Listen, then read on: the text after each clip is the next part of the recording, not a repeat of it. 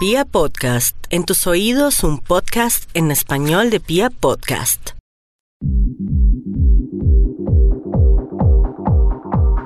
Hola, hola amigos, bienvenidos una vez más a Tecnando.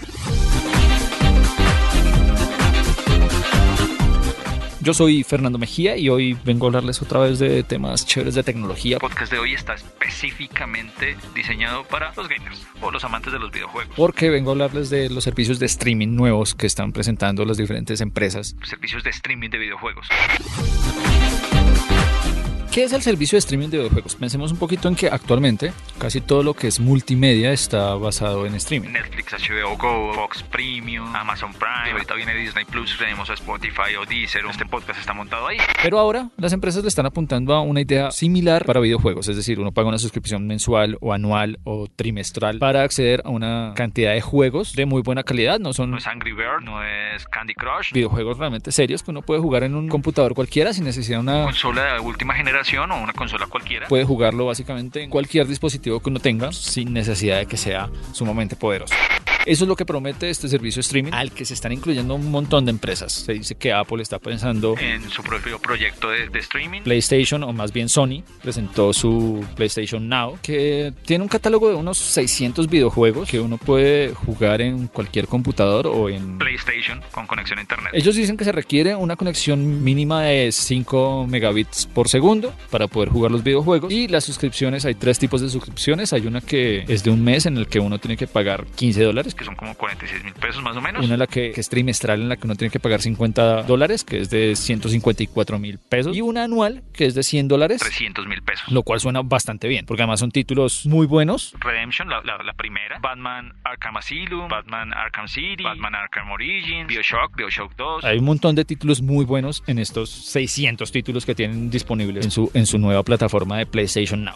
Pero PlayStation no es el único. Obviamente Microsoft Con sus Xbox. también está pensando en algo que se llama Project S Cloud. No está todavía, pero esperan que pronto lo saquen. Este necesitaría una conexión un poco más grande, unos 9 o 10 megabits por segundo para que funcione, aunque eh, funcionaría a una velocidad, a unas calidades más bajas, también en 5 o 6 megabits. Por segundo, Tendría un gran catálogo de videojuegos y se podría jugar de la misma forma en casi cualquier dispositivo. Pero los más ambiciosos son los de Google que presentaron su plataforma de streaming de videojuegos recientemente que se llama Stadia.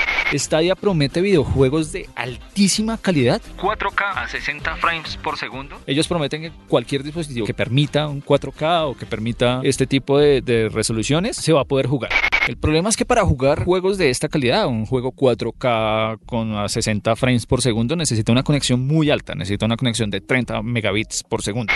Se podría jugar a 25 megabits por segundo, pero ya no es la misma calidad, ya no sería 4K sino 1080p, o sea, un Full HD. Que no está mal. Pero esto funcionaría sobre todo en pa- países como los europeos o asiáticos, incluso en Estados Unidos, que sí tienen buena conexión a Internet. Pero en el panorama latinoamericano la conexión no es tan buena. Los estudios han dicho que el promedio, al menos en Colombia, es de 15 megabits por segundo. Cuando salga seguramente va a salir en Europa o en Asia. Pero este problema de conectividad no solo afecta la calidad del videojuego, sino a la jugabilidad en sí. Hagamos de cuenta, por poner un ejemplo, que estamos jugando un shooter. Le mandamos un comando para que dispare, pero ese disparo dura medio segundo En ejecutarse. ese medio segundo uno ya está oprimiendo otra vez, entonces puede errar un montón. Y seguramente a más de un gamer le van a causar bastantes problemas y le van a causar bastante estrés. Y si bien se puede jugar con cualquier control en estos servicios de streaming conectados con USB, eso aumenta este, esta problemática. Los de Google pensaron en sacar un control que eh, ayudara a bajar esta latencia. Ese control es un control bastante bonito, es un control blanco que se conectaría por internet a los mismos servidores de Google y esto ayudaría a que el juego sea más fluido. Pero además este control trae algo muy chévere y es que trae un huevo de Pascua que descubrieron los fans y es que en la parte posterior, cuando hicieron la, la demostración, en alguna parte del, del control, en una parte tiene un código que todos conocemos como el código Konami, que es un viejo código de los gamers. Que es arriba, arriba, abajo, abajo, izquierda, derecha, izquierda, derecha. BA, está. Si uno pone esto en la página de, de Stadia, de la plataforma de, de streaming, le, le- le deja ver. El control como en un 3D, como Entonces este huevito de Pascua está bastante divertido, pero más allá de eso, tocaría ver si en serio este control de Stadia permite bajar la velocidad de latencia y que el, el juego sea más fluido. Toca ver cuál es el futuro para Latinoamérica, pero el streaming de videojuegos existe, ya está entre nosotros y dentro de poco podremos jugar videojuegos, más de 600 títulos o una gran cantidad de títulos en cualquier dispositivo sin tener que gastar una gran cantidad de plata. o endeudarnos para poder comprarlas. Por ahora, Tecnando llegó a su fin. Me iré a jugar un videojuego en alguna de mis consolas mientras puedo acceder aquí en Latinoamérica a los servicios de streaming o mientras nos llega el servicio de Google, el Stadia. Pero por ahora, Hasta aquí los dejo. Como siempre, si les gustó, compartan. Síganme en las redes sociales arroba tecnandoando, tanto en Twitter como en Instagram. Ahí pueden escribirme lo que quieran, opinar sobre este tema, los anteriores. No olviden revisar los anteriores temas. Son muy chéveres los anteriores podcasts. Nos vemos en el próximo podcast. Yo soy Fernando Mejía y esto fue Tecnando.